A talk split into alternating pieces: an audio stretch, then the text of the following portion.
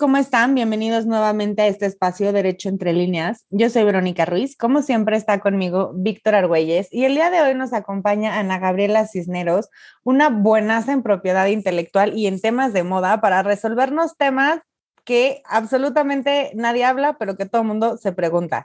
Vic, Ana, buenas noches, ¿cómo están? Mi querida Vero, buenas noches. Ana, bienvenida. Hola, ¿cómo están? Buenas noches, gracias, gracias por invitarme. Hombre, gracias a ti por estar aquí. Y pues bueno, ahorita justo aprovechando que está Ana con nosotros, queremos eh, platicar y tocar este tema que seguramente ya todos escucharon en algún momento de la vida, y se refiere a el tema de dibujos, patrones, diseños que son característicos de comunidades indígenas y que pues, empresas transnacionales o nacionales, que son muy grandes, pues los han utilizado, los han explotado sin consentimiento o reconocimiento de eh, los autores o titulares de estos derechos. Entonces, Ana, por favor, si nos puedes platicar exactamente cómo funcionaba antes, porque entiendo que ya hay una ley que justo se protege esto, ¿Cómo funcionaba antes? ¿Qué, ¿Cuál era la situación? ¿Qué, ¿Qué, es lo que tenían que enfrentar este, las comunidades? ¿Y cómo se está regulando, cómo se está intentando proteger actualmente? Claro, miren, em, previo a que este tema se volviera tan trascendente, porque claro, este ha pasado desde hace mucho tiempo en cuestiones como la gente que va a festivales y se viste en Burning Man como este, nativos indios y, ¿no? Digamos, de alguna manera explota estas culturas tradicionales. Y pues era un tema que no habíamos definido, digamos, a nivel legal o, o de alguna manera protegido, porque no sabíamos bien cómo hacerlo. Entonces, en primer lugar, se trató de proteger como si fueran derechos de autor. Entonces, nuestra ley, la Ley Federal del Derecho de Autor, contemplaba eh, las costumbres tradicionales sí como si fueran un derecho de autor, aunque ahorita les explico rápido por qué realmente no lo es. Y entonces lo que pedían en, en, una primera instancia era, bueno, si vas a usarlo, por lo menos reconoce de dónde proviene. Obviamente esto fue muy criticado porque pues los derechos de autor no solo tienen un tema de reconocimiento, que serían los derechos morales, les decimos, que son el derecho obviamente de que quien crea una obra o un, proyecto o un diseño, pues deba ser reconocido como el creador primigenio de esta, de esta obra, ¿no? Entonces, eh, los derechos de autor también tienen una parte económica o patrimonial en la que se les tiene no solamente que dar un reconocimiento, sino pues que se les debe pagar por utilizar sus obras, ¿no? Entonces, en ese primer lugar dijeron, bueno, no basta con que me digan, ah, ok, proviene de los indios tal en Estados Unidos y ya, con eso ya le estoy dando su lugar. No, em, en una primera instancia, la Ley Federal del Derecho de Autor pedía que pues se pagara una retribución y para hacerlo em, lo que pedía era que se acudiera Secretaría de Cultura, me parece, para pedir que ellos se encargaran de definir cuál debería ser como la eh, retribución pecuniaria por estar utilizando diseños que de alguna manera están protegidos. Em, rápidamente, como repaso, los derechos de autor, a diferencia de marcas y otro tipo de derechos de propiedad intelectual, no requieren que el Estado te dé un título, no, no es una autorización del Estado para explotar. Es un reconocimiento del Estado a que tú creaste una obra y entonces te da un certificado que dice, ok, tú eres el autor. Ese certificado lo que hace es que para ti sea más fácil ejercer acciones, digamos, en contra de violaciones de derecho porque hay un reconocimiento estatal que dice, no, esta persona es el autor y si quiere reclamarte algo, está en todo su derecho. La otra cuestión, eh, además de que, bueno, no solamente hay que reconocer, sino también pagar, sobre todo si lo estás explotando de alguna manera, por ejemplo, influencers que salen en fotos, hacer propaganda de un festival y están vestidos, pues sí, como indios nativos de Estados Unidos, pues de alguna manera indirecta están usando ese look para promocionar un festival o para promocionar eh, eh, artistas o entonces aunque no propiamente el disfraz es el motivo del festival pues de alguna manera eh, que estos artistas aparezcan disfrazados de esta manera pues genera interés en la gente para acudir a festivales de este tipo, ¿no? Entonces ahí está el tema de que si tienes un lucro indirecto utilizando una obra, pues tienes que pagar también. No tiene que ser solamente, ah, como la obra es el motivo, entonces yo debo pagar, no. Si de manera indirecta estás generando publicidad utilizando una obra, pues también hay que pagar. La otra cuestión que también es un tema es que las tradiciones culturales pues no le pertenecen a un solo autor, no es una persona física quien lo creó, es una comunidad, digamos, representa tradiciones y, pues sí, representaciones culturales, incluso ceremoniales, sagradas, de una comunidad. Entonces, también denominarle derecho de autor es un poco limitado porque no proviene de una única persona, sino de una comunidad y representa más que una obra o una creación hecha por ellos, es verdaderamente una representación de su cultura. Entonces, no es solamente un, ah, reconozco que es de ellos, es, bueno, pero esas interpretaciones pues también merecen un respeto porque para ellos pueden llegar a ser sagradas e incluso utilizan, ¿no? Digamos, por ejemplo, este, la grana cochinilla, que es un animal que nos trajeron de España, pero solo se da aquí y es un color único en el mundo. O sea, el, la grana cochinilla es un color que solo existe en México y el caracol púrpura también.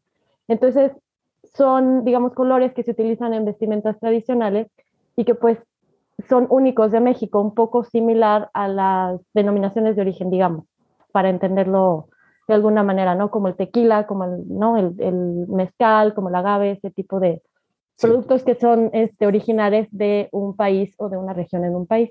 Entonces, bueno, en este primer intento, los derechos de autor dijeron, bueno, ¿quién se puede hacer cargo de esto? Bueno, lo metemos en nuestra ley y de alguna manera trataron de regular. Después, cuando, pues obviamente en redes sociales, en, gracias a que tenemos acceso a esta visibilidad para saber que, oye, esta blusa pertenece a esta comunidad, ¿no? Este diseño o esta interpretación que estás usando en, ya sabemos, ¿no? En grandes marcas, en internacionales, pues no los puedes usar así, o sea, no puedes decir, ah, es que es una inspiración. Sí, bueno, podrás inspirarte en lo que quieras, pero quien es dueño, digamos, o titular, mejor dicho, pues no está recibiendo ningún tipo ni de crédito o lo recibe posteriormente ni tampoco está recibiendo una retribución pecuniaria que en su caso, si ellos quisieran, podrían pedir. Sí, que es un poquito el que, perdón, un poquito el caso, ¿no? Que es la, la, esta línea muy delgada entre, y es el argumento que dan la mayoría de las empresas, es entre el tributo y la inspiración de estos diseños a realmente robar o plagiar. Claro, por supuesto.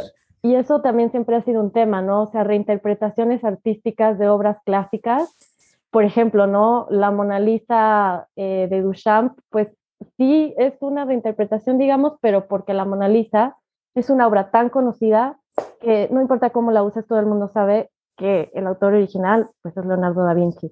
Pero no es lo mismo con, digamos, este tipo de diseños más especializados, que pues todos sabemos que no el mundo entero lo sabe, pertenecen a una comunidad de algún país en, en particular, ¿no? Entonces, en un intento, sobre todo, digamos, México, por la vasta gama de culturas tradicionales que tenemos en nuestro país y justamente por el tema de que no solamente se trata de diseño, sino que utilizan material que únicamente existe aquí o em, utilizan animales que solamente existen aquí, pues es incluso más importante protegerlo, ¿no? Porque pues si tú vas a poner un quetzal en un lugar, ese es un animal tradicional, de culturas de nuestra región y pues de otros países de Centroamérica, pero eh, pues sí pertenecen, digamos, a una locación muy reducida. Entonces, sí es importante también en ese sentido reconocer que todo es una interpretación, digamos, de la cultura tradicional de las personas que viven en estas regiones. Entonces, en este primer intento, México eh, hizo una propuesta para regular la, los, eh, conocimientos tradicionales y a la ley la denominó de culturas indígenas y afromexicanas, que para empezar es un poco complicado haberle puesto así a la ley porque nuevamente está limitando a, por ejemplo, eh, los menonitas. Los menonitas hacen el queso chihuahua de una manera tradicional, sí, este, vienen de Holanda, pero han hecho una base en México para producir este queso que es exclusivo de aquí, ¿no? Entonces, limitarlo en su título, pues limita obviamente su protección o el rango de protección que esta ley puede abarcar. De cualquier manera, hay que reconocer que esta ley es un primer intento por proteger estas em, expresiones culturales de em, culturas tradicionales de un país. En algunas conferencias que yo he estado, sí, países latinoamericanos nos reconocen como el primer país latinoamericano y, bueno, internacional también líder en tratar de proteger este tipo de culturas para tratar de evitar exactamente que se roben, se plagien o se reinterpreten o se hagan homenajes sin dar el, debido reconocimiento, ¿no? Entonces, eso sí, digamos que bueno, es un primer paso que sí debemos reconocerle a México, pero como toda ley que se crea sobre la marcha, pues tiene muchas, eh, digamos, inaplicabilidades en la práctica, algunos este, defectos criticados, que por ejemplo la ley se redactó en idioma español sin consultar a los pueblos indígenas mexicanos, y entonces, pues, ¿cómo lo van a aplicar si la mayoría, a quien debería proteger esta ley, pues no entiende la ley, ¿no? Eso en primer lugar. Y en segundo, pues obviamente que tuvieron que inventarse, o no inventarse, pero plantear un sistema muy burocrático en el que el Estado los apoye, porque justo como estamos platicando, no es una violación local, no es que mi ley mexicana pueda castigar este, a todo el mundo. Entonces, tuvieron que crear, digamos, una forma como de mediación, como de procesos en los que, ok, eh, las comunidades piden auxilio al Estado mexicano para que el Estado pueda representarlas a nivel internacional. Una manera un poco similar a cómo se hace las denominaciones de origen igual, porque igualmente, ¿no? Son, eh, es una cuestión internacional y pues las leyes locales no son suficientes para, eh, digamos, castigar si la violación proviene de otro lugar. ok. Perdón, perdón que te interrumpa, pero antes de que nos pasemos a, otro tema, o sea, me surge la duda. Digo, por ejemplo, aquí en el caso del tequila, pues ya lo hemos hablado en otro, en otro podcast, está, está, el Consejo Regulador del Tequila, ¿no? Pero, ¿qué pasa si, eh, digo, porque yo honestamente puedo ver un poco complejo que a lo mejor eh, una mascada Hermes que utilice los diseños de Tenango digamos que, que, que ciertas, que pues que las comunidades justamente sepan que se está produciendo esa mascada, ¿no? O que un grupo monstruo como Inditex de, pronto reproduzca diseños huicholes. O sea, si, si estas comunidades no tienen el conocimiento de que estas grandes empresas con un emporio económico detrás están fabricando sus diseños, ¿cómo, cómo le hacen? O sea, ¿quién les puede ayudar? Y otra cosa, si esta ley, digamos, es de aplicación en territorio mexicano, ¿cómo le haces con estas empresas transnacionales? O sea, porque siento que es muy fácil identificar al influencer, ¿no? Que pinta sus sombreritos con alguna cosita, entonces dices, ah, ya, plagio, inspiración, no sé qué, no sé cuánto. Pero, pero para estos monstruos que realmente son los que reproducen en masa, ¿dónde, o sea, hasta dónde está el, alcance de la ley? O sea, ¿cómo, cómo pueden, digamos, cruzar la frontera eh, nuestras autoridades para proteger a nuestras comunidades?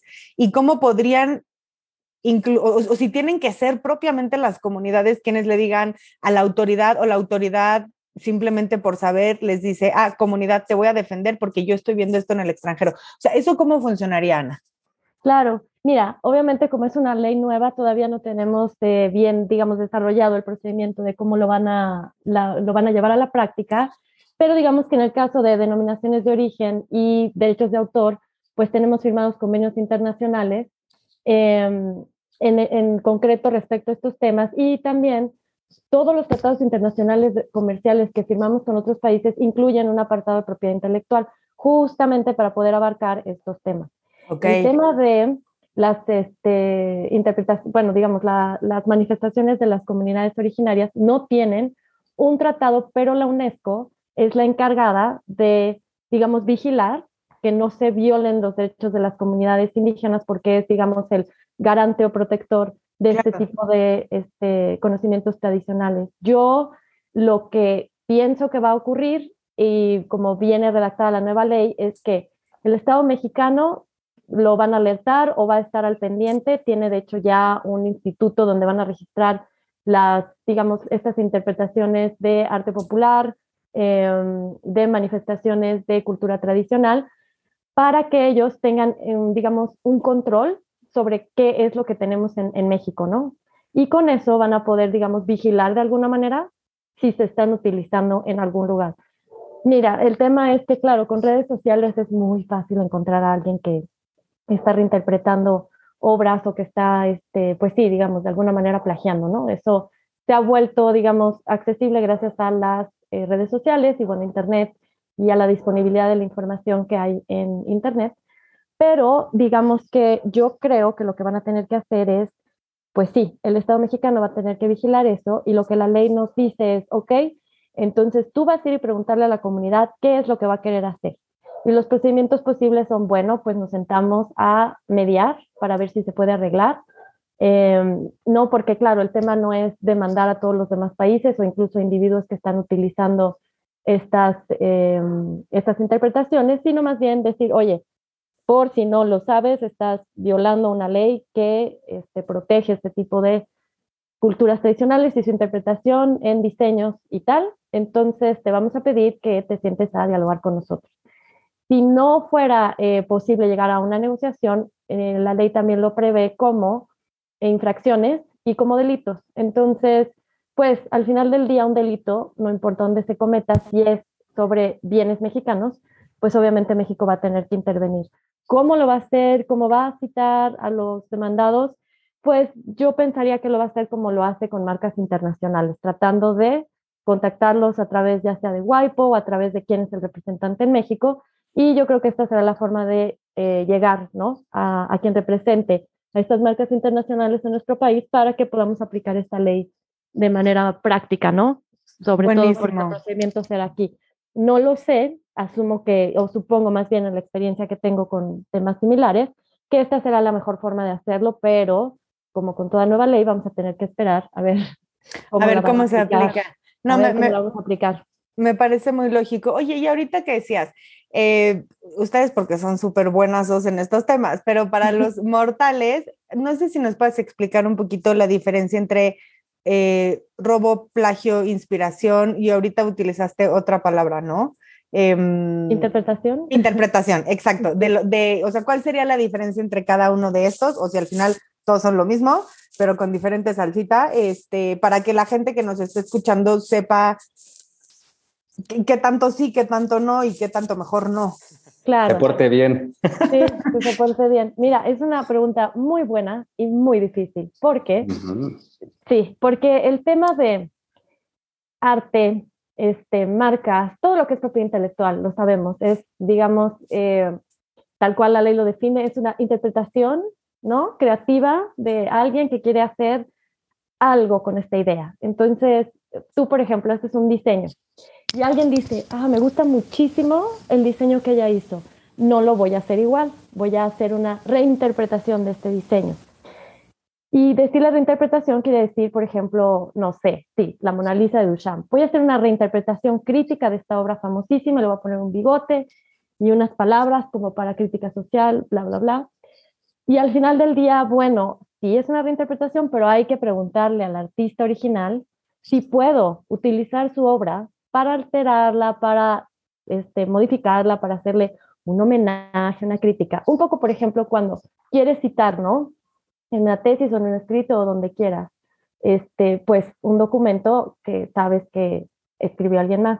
Lo que siempre tienes que hacer es citarlo. Tal vez no le pagues regalías, porque, por ejemplo, si es una tesis, pues es para estudio y el estudio es una de esas eh, excepciones en las que se te permite usar siempre y cuando cites al artista, este, porque es con fines académicos. Y se entiende que cuando es con fines académicos investigativos, eh, puedes basarte obviamente en eh, obras anteriores, pero tienes que decir de dónde sacaste esta información, ¿no? Entonces, en ese sentido, puedes decirle una reinterpretación porque lo que estás haciendo es utilizar información que existe, eh, atribuyéndosela al autor este, primigenio, quien la creó, pero no le estás usando con fines de lucro. Ahora, si tú utilizas algo con fines de lucro, evidentemente deja de ser una reinterpretación y se convierte en un, ahí depende, ¿no? Robo, plagio. Plagio quiere decir que la copia em, sin dar crédito a quien la hizo y sin pagar ningún tipo de, digamos, este, pues sí, compensación pecuniaria a quien originalmente la tiene. Todas las obras, por lo menos en derechos de autor, tienen que pagarse, siempre. Si es, te digo, para fines de lucro directo o indirecto. Académico, estudio, no, pero eh, si la vas a utilizar para, no sé, por ejemplo, música en un video, pues tienes que preguntarle al artista si la puedes usar y tienes que pagarle por utilizar tres segundos de su canción. Sí, si se reconoce, sí le pagas. Entonces, en ese sentido, si tú utilizas una obra sin autorización y sin pagar las regalías correspondientes, pues se considera un plagio. Robo Em, va en el mismo sentido, yo diría que robo a lo que se refiere es igual, eh, plagio, porque robar físicamente una obra es imposible, ¿no? O sea, bueno, sí, te puedes robar una obra de un museo, evidentemente, pero eso es un robo genérico, no normal, como lo entendemos en derecho. Robo es llevarte algo que no te pertenece. Plagio más bien es cuando utilizas esta obra sabiendo que tiene un autor y no le estás dando el crédito que, que requiere, ¿no? Entonces, yo diría que estas son, digamos, las diferencias esenciales. Eh, reinterpretación, yo diría que es en el caso de, ok, lo voy a usar, pero es con un fin que no lleva un lucro, es investigación, es estudio, es académico. Eh, plagio, cuando sí lo utilizas con fines de lucro, que también es complicado porque tú puedes decir, bueno, pero, o sea, es un video que tengo en mi página que vende calcetines y estoy usando una canción, pero la canción no es digamos, el, el, motivo por el que la gente me compra los calcetines. No, pero de todas formas, si la gente entra a tu página y le encanta lo que está oyendo, pues ahí tienes un lucro indirecto porque estás ganando clientes. Entonces, es muy importante que yo siempre les digo, si lo vas a usar para fines que no sean académicos, pide autorización. O sea, no me voy a poner a ver si puedes o no puedes, Aquí también creo que seguro lo han hablado antes, está el tema de los Creative Commons, que son como licencias genéricas de, de, información, de obras, de canciones, música, que puedes bajar de internet, pero hay que tener mucho cuidado con eso porque está hecha conforme a ley americana y los americanos no son tan estrictos con el, con el tema de la división, digamos, del reconocimiento moral del autor y pecuniario y las licencias son muy genéricas y en los demás países que sí hemos firmado tratados, no puedes usar las cosas eh, como quieras. Las licencias son muy específicas en cómo lo puedes usar y eh, a veces asumimos que, ah, bueno, tiene una licencia, sí, pero hay que checar para qué, porque si no, otra vez estás incurriendo en violaciones a derechos de autor, sí, no estás checando para qué se otorgaron esas licencias de Creative Commons, ¿no? Ok. que también aquí el, es el, Digo, coloquialmente el robo, o sea, así lo conocen, ¿no? La gente es el, plagio, le dicen robo. Le dicen robo, claro. Es más técnico, pero bueno, para que si les, no les quedó tan claro, es como un copy-paste, tal cual. Exacto. Sí, sí, sí, así de, tal cual. Ese es el, que sobre ese tema, de hecho, justo Ana, te quería preguntar, ya ves que, eh, digo, en la, industria de la moda, sí está como muy, o sea, lo toleran que sí, hasta es más, este, dicen, si, si me copian, hasta lo siento como un halago, ¿no? Porque algo estoy haciendo bien que me lo están, pues están inspirando, por así decirlo, ¿no? Entonces, ahí, por ejemplo, ¿hay algún límite? O ya estamos hablando que cuando es una réplica del famoso knockoff, o, o, dónde existen los límites ahí, o más bien eh, la industria es la que tolera o la que marca los límites de qué se puede hacer y qué no se puede hacer? Mira, normalmente cuando son empresas grandes no lo toleran, aunque tiene, digamos, sus eh, bueno, sus aristas, obviamente. Por ejemplo, eh, sobre todo en la industria de la moda, arte puede ser que sí sea un poquito más laxo en el sentido de, oh, claro, me están haciendo un homenaje. Y pues hay muchos artistas o muchos este, productores o mucha gente que crea obras que considera que es eh, propaganda no pagada, ¿no? Obviamente.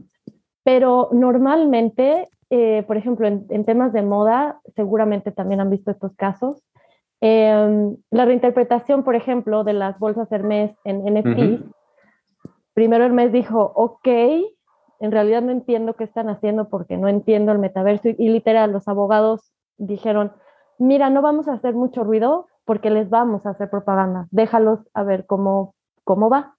Cuando se dieron cuenta que eso se convertía en una cosa muy popular, dijeron, no, es que estás pirateando literal mi bolsa. Y obviamente el artista que, que creó este NFT en el metaverso dijo, no estoy pirateando nada, te estoy haciendo un homenaje. Tus bolsas ni se venden aquí y además mi interpretación no es una bolsa que tú hagas, pero pues la figura y el diseño son idénticos. Entonces, y además el argumento que, bueno, rápido, Hermes utilizó en tu eh, demanda de infracción fue todavía, pero como yo tengo una marca famosa, yo puedo usarla donde quiera. Yo no estoy limitado a utilizar mi marca en lo que me dé la gana algún día porque es una marca tan reconocida que cualquiera que la vea va a pensar en mí. O sea, está absolutamente asociada conmigo. Entonces, si tú te vuelves famoso con ella, van a pensar que tú y yo tenemos una relación o que yo te autoricé, cosa que no pasó. Entonces, ahí, digamos, está como el límite. Pero igual, es un límite muy subjetivo que depende de la empresa. el tema, por ejemplo, de esta tienda muy famosa Inditex, que ya sabemos que hace knockoff de, de ciertas, marcas, de ciertas marcas para hacer fast fashion y tal. Ahí también, eh, tal vez no es tan conocido, pero las empresas que encuentran knockoffs de sus, eh, digamos, de pues, sus piezas más importantes, sí inician acciones en contra. O sea, el único tema es claro que este tipo de acciones toma tiempo y en el Inter pues venden todo y dicen, ok, fine, no lo vuelvo a hacer vuelven a hacer con otra cosa, pero realmente es eso, ¿no? Eh, claro, la industria de la moda es muy rápida y bueno, los intercambios comerciales más, y a veces sí nos tardamos un poco los abogados en alcanzar, este, digamos, pues, este tipo de cuestiones, pero claro, eh, digamos nada más rápido para que se sepa, eh, las infracciones te, te castigan por el tiempo que tú utilizaste una marca o bueno, copiaste un diseño en este caso, que no estabas autorizado a usar por el tiempo que lo hayas usado y por las ganancias que hayas obtenido de eso. Entonces, normalmente lo que hacen es llegar a arreglos y sí dicen, bueno, fine, le hiciste propaganda, pero al final estás haciendo accesible a la gente em, diseños que yo quiero que sean exclusivos, entonces no, no te lo permito. Y se pelean y ahí está. Entonces, te digo, es subjetivo, depende también de quién sea el titular del diseño, de la marca, de tal, pero normalmente las casas de moda son muy agresivas los artistas, sobre todo emergentes, no tanto porque justo dicen, ay, esto me va a hacer toda la propaganda del mundo. Es más, si me demandan, me van a hacer toda la propaganda del mundo. Entonces es, digamos, ese juego de, mm, ¿qué me conviene más? Y en ese sentido también se vuelve muy interesante para los abogados que nos dedicamos a esto, de mm, hasta dónde permitimos y hasta dónde no, ¿no? Y cuál es la recomendación y la acción la tienes, pero cuando quieras ejercerla, pues eso ya depende, claro, del titular de cada derecho, ¿no? Y justo qué bueno que ahorita lo dices, porque estamos hablando de identidades de marcas. Y es lo que las empresas, cuando ya vemos lo de los, lo que estamos hablando al principio de los diseños tradicionales, estás hablando de lo mismo, es identidad de una comunidad. si tú te estás peleando y estás siendo bien egoísta y envidioso con tu identidad, digo, pues respeta un poquito también lo del otro lado, ¿no? Claro, por supuesto. Claro que, por ejemplo, en el tema de las interpretaciones de eh, diseños de comunidades indígenas o, bueno, eh, costumbres tradicionales de comunidades indígenas o nativas de algún, de algún lugar, este, porque, bueno, obviamente pensamos en Latinoamérica, pero obviamente Australia, por ejemplo, obviamente que también tiene comunidades nativas, Finlandia tiene comunidades nativas, y ellos sí se han dedicado a protegerlas, em, manteniéndolas como, digamos, obras de arte tradicional. Nosotros les llamamos arte popular, y hay países que los llaman, son obras de arte, ¿eh? no, es, no es menos. Porque no, no, no. arte popular suena como si fuera, bueno, pues, suena que es del pueblo, sí es, pero sigue siendo obras de arte. Y hay países que sí las denominan, son obras de arte y así me las tratas. Entonces, eso también es importante, ¿no? Como de qué manera los vamos a denominar y exactamente qué es lo que queremos proteger y por qué deberíamos preguntarles a estas comunidades a ver, tú quieres que nadie lo replique porque, digamos, ciertas túnicas o ciertos diseños son sagrados, ¿no? Solamente ciertas personas de la comunidad los pueden utilizar que se usen en el Burning Man les parece una verdadera falta de respeto. Entonces, por esa cuestión también es importante preguntarle a las comunidades, a ver, ¿quieres que nos peleemos para que nunca se use o vamos a ser más prácticos y qué te parece si más bien ganas dinero cada vez que alguien lo utilice? Entonces, Ahí también por eso hay que acudir a las comunidades, porque si no, nos vamos a perder en eso, ¿no? No vamos a tener la respuesta de quien realmente es el titular de, estos, de estas interpretaciones o de estas manifestaciones de cultura tradicional. Entonces, por esa cuestión también esta ley es un poco criticada porque no se les tomó en cuenta, fue como, te vamos a defender. Y entonces nuevamente tenemos el tema de, o sea, ¿por qué crees que soy menos? O que me tienes que ayudar, no me preguntaste, me dijiste, te voy a, te voy a regalar una ley, ¿no? En la que te voy a proteger, pero pues si no me preguntas si eso me sirve, no me estás realmente protegiendo a mí como yo quiero, ¿no? Buenísimo. Ana, se nos acaba el tiempo, pero algo como súper importante que se nos esté yendo. Digo, claro que nos da para 80 programas más y regresarás para platicarnos cómo vamos con, el, con la implementación de la ley. Pero algo que se nos esté, se nos esté escapando de las manos. Pues miren, solamente ese tema, ¿cómo lo vamos a implementar a nivel internacional? Bueno, vamos a tener que ver de qué manera vamos a pedir a UNESCO que nos apoye, a otros países también que sean vigilantes de que sus países, o bueno, sus eh, nacionales, pues traten con respeto este tipo de cuestiones, ¿no? Eso una. La segunda es, eh, como les dije al principio, sí hay que reconocer que por lo menos México está haciendo un esfuerzo y es verdad que otros países latinoamericanos nos están reconociendo que este es un primer paso muy importante, porque por lo menos ya tenemos, digamos, una ley marco que se puede utilizar, pero teniendo una base se puede mejorar. Y al final, si el resto de Latinoamérica decide implementarla, pues vamos a tener no solamente más leyes, sino mejores interpretaciones, mejores sistemas y probablemente una mejor manera de, este, de que esta ley se lleve, digamos, a la práctica, ¿no? Entonces, sí, podemos reconocernos eso, creo que es importante. Este, pero bueno, pues vamos a tener que esperar, como con toda nueva ley, a ver cómo nos va y pues claro, seguiremos platicando de esto. Ay, pues ojalá que muy bien. La verdad te agradezco muchísimo, Víctor, sabe lo, lo muchísimo que había insistido yo en, hacer, en tocar este tema.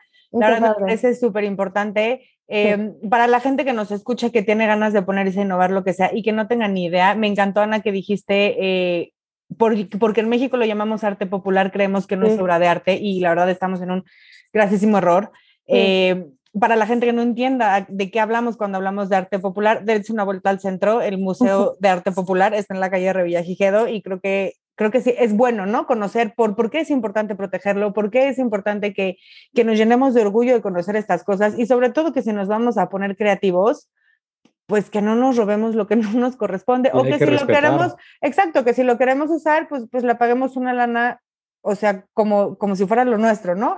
O sea, eh, pero bueno, ya me voy a poner muy apasionada, Vic. ¿Algo más que quieras decir? ¿Lo cierro? No, rapidísimo, rapidísimo, rapidísimo. es muy importante, muy importante lo que dices. Es muy importante que reconozcamos que sí hay que preguntarles porque justo eso, hay interpretaciones de su arte que no son para moda, no deberían serlo. Y nosotros tenemos que enseñarle eso al mundo porque son nuestras comunidades. Entonces, sí, primer paso, perfecto, una ley. Segundo, oye, esto no se puede hacer. No, ya la comunidad dijo, no lo puedes usar porque para ellos es sagrado, ¿no? Ay, buenísimo, chavos. Pues muchísimas gracias. Esto nos da muchísima tela para dónde, dónde cortar. Eh, esperamos los comentarios de, de, los creadores y de las personas involucradas justamente en el arte popular, que nos hagan llegar más dudas para que regreses, Ana, que sigamos hablando de esto y que ya nos vengas a actualizar cuando esta ley ya esté un poquito más, digamos, sobre, sobre la marcha. Implementada, por supuesto. Claro que sí. Les agradezco mucho la invitación. Como ven, este tema me encanta. Así es que cuando quieran lo retomamos. Gracias, Ana. Oye, nada más último, nada más para finalizar es, eh, ¿nos puedes dar tus datos de contacto en algún lugar donde la gente, por si quiere conocer más del tema, este, alguna asesoría, algo, te pueda contactar? Claro, por supuesto. Este, les voy a tener que dar mi email profesional, si está bien. Claro que sí, el que tú quieras. Perfecto. Mira, mi correo es anagabriela arroba iberbrand como se escucha punto com. Buenísimo. Y de todos lo ponemos ahí en el post para que no haya duda. Y ya sí pueden contactar aquí a la buenaza de Ana. Por favor, me encantaría, me encantaría hacerle toda la propaganda que pueda a este tema. Pues buenísimo, muchísimas gracias a todos los que nos escuchan. Ya saben, escúchelo 80 veces, compártalo con todo el mundo y váyanse a dar una vuelta al Museo de Arte Popular y aprendamos a valorar lo que queremos que nos valoren afuera. Muchísimas gracias y contamos con ustedes en la próxima.